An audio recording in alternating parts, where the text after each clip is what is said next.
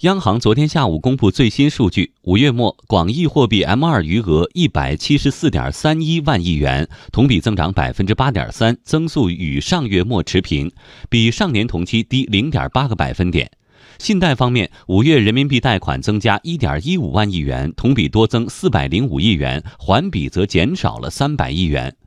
虽然五月表内信贷依旧保持了较高增长，新增人民币贷款连续三个月突破了万亿元大关，但社会融资规模不及市场预期。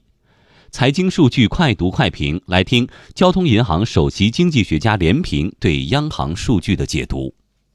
M 二增速相对比较平稳，整体的流动性的环境还是偏紧。相关的政策呢，已经采取了一些针对性的操作，比如说 MLF 的继续的续做，MF 的抵押品的范围的扩大，比如定向降准一个百分点等等。我认为呢，在接下来 M 二增速继续走低的可能性相对比较小了。从数据来看呢，信贷增长还是比较符合预期的，增速呢虽然是略有走缓，但幅度还是比较小，总体还是比较平稳。那么通常来说呢，五月份信贷的规模略少一些呢，呃，也是一个季节性的因素。但是非信贷的社会融资来看的话，这个月呢依然是继续的减少。这种状况呢，反映了当前一个是强监管，一个是去杠杆这些方面带来的影响。这个过程呢，恐怕短期还停不下来。从这个方面来看的话呢，企业的融资环境呢，要比过去显然是要偏紧。